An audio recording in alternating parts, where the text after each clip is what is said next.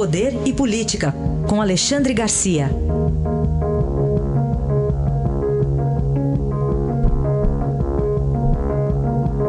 Alexandre, bom dia. Bom dia, Raíssa. Bom dia, Carolina. Bom dia. Vamos falar de um tema que já estava na pauta do Congresso há uns três anos, se não me engano, ali em 2016 ou 2015, que agora pode voltar. Exatamente. Redução Exatamente. da maioridade penal. 2015 foi aprovada uma, uma emenda constitucional eh, na Câmara e foi para o Senado, ficou esquecida. Aliás, a, a proposta é de 1993. Né? Aí no governo Fernando Henrique, governo Lula, ficou esperando. Ficou parada, porque parece que não querem, talvez queiram contrariar a maioria da população. O Datafolha mostra que 84% da população quer a redução da idade penal, que não suporta mais o uso de menores de idade que não podem ser uh, imputados, não são inimputáveis pela Constituição, né? e aí podem matar, esfaquear médico que pedala na, na Lagoa Rodrigo de Freitas, assaltar, uh, e, e, depois fica impune, passa aí por uma espécie de reeducação que não reeduca e depois está com a ficha limpa para continuar.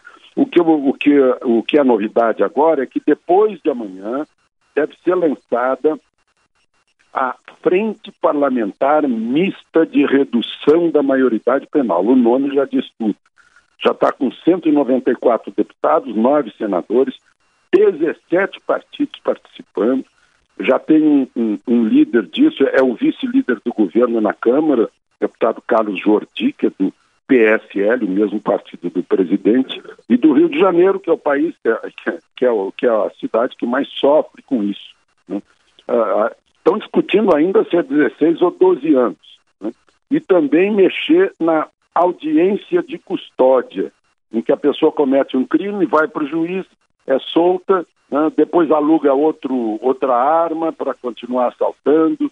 É, é uma tentativa de diminuir essa, essa crescente onda de homicídios, latrocínios e assaltos no país. Alexandre, fala também sobre o presidente Bolsonaro. Ele deu umas, algumas declarações no final de semana. Queria que você comentasse aqui para gente.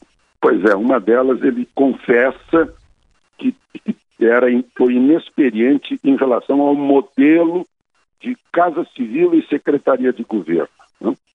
Antes havia um negociador político que também liberava emendas para os deputados. Quer dizer, uma festa fisiológica. Imagine que o Gedel fazia isso, imagina só. Agora está dividido. Né? O, o, vai começar daqui a pouco o general Ramos na, na Secretaria de Governo e, e continua a Onix na, na secretaria, na, no Gabinete Civil, Onix tratando de assuntos mais administrativos e o general Ramos pondo em prática o que ele aprendeu lá em dois anos e meio de, de assessor parlamentar do Exército, lá dentro do Congresso, né, para ver se muda isso. Né? O presidente confessa que houve trapalhadas no início por falta de experiência. Né? Aliás, não é só isso, não. Né? É, é, o desejo dos políticos de não ficar só no legislativo, de também é, trabalhar no executivo.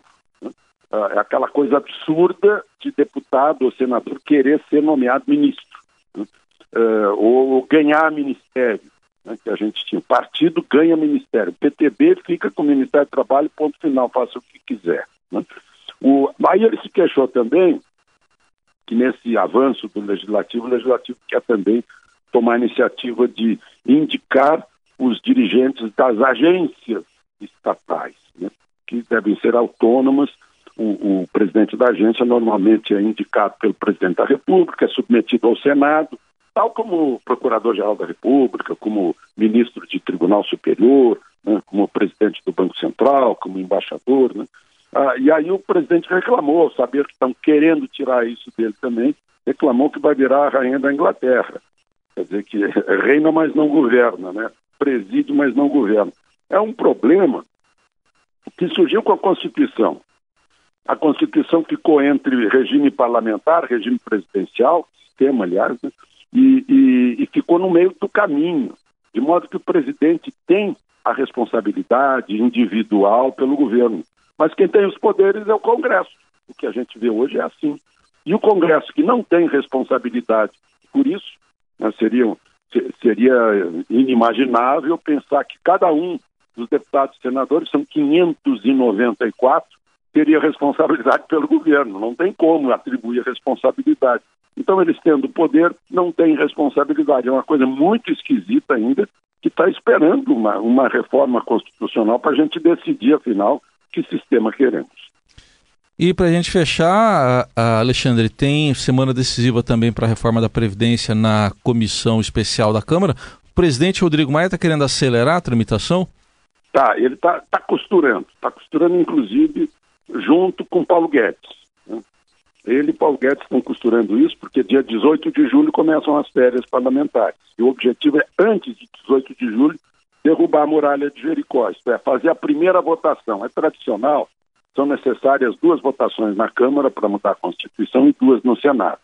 E é tradicional que, passando pela primeira votação, as outras são mais ou menos uh, complementares, né? É, é, são decorrência da primeira.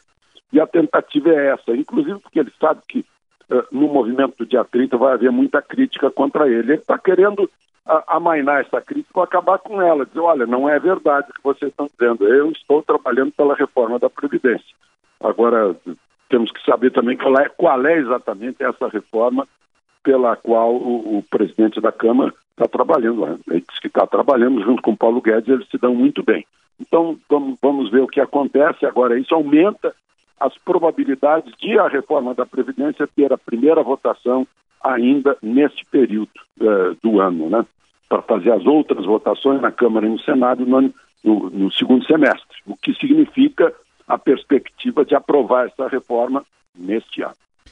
Aí está a análise de Alexandre Garcia, que volta amanhã ao Jornal Eldorado. Obrigado. Até amanhã, Alexandre. Até amanhã.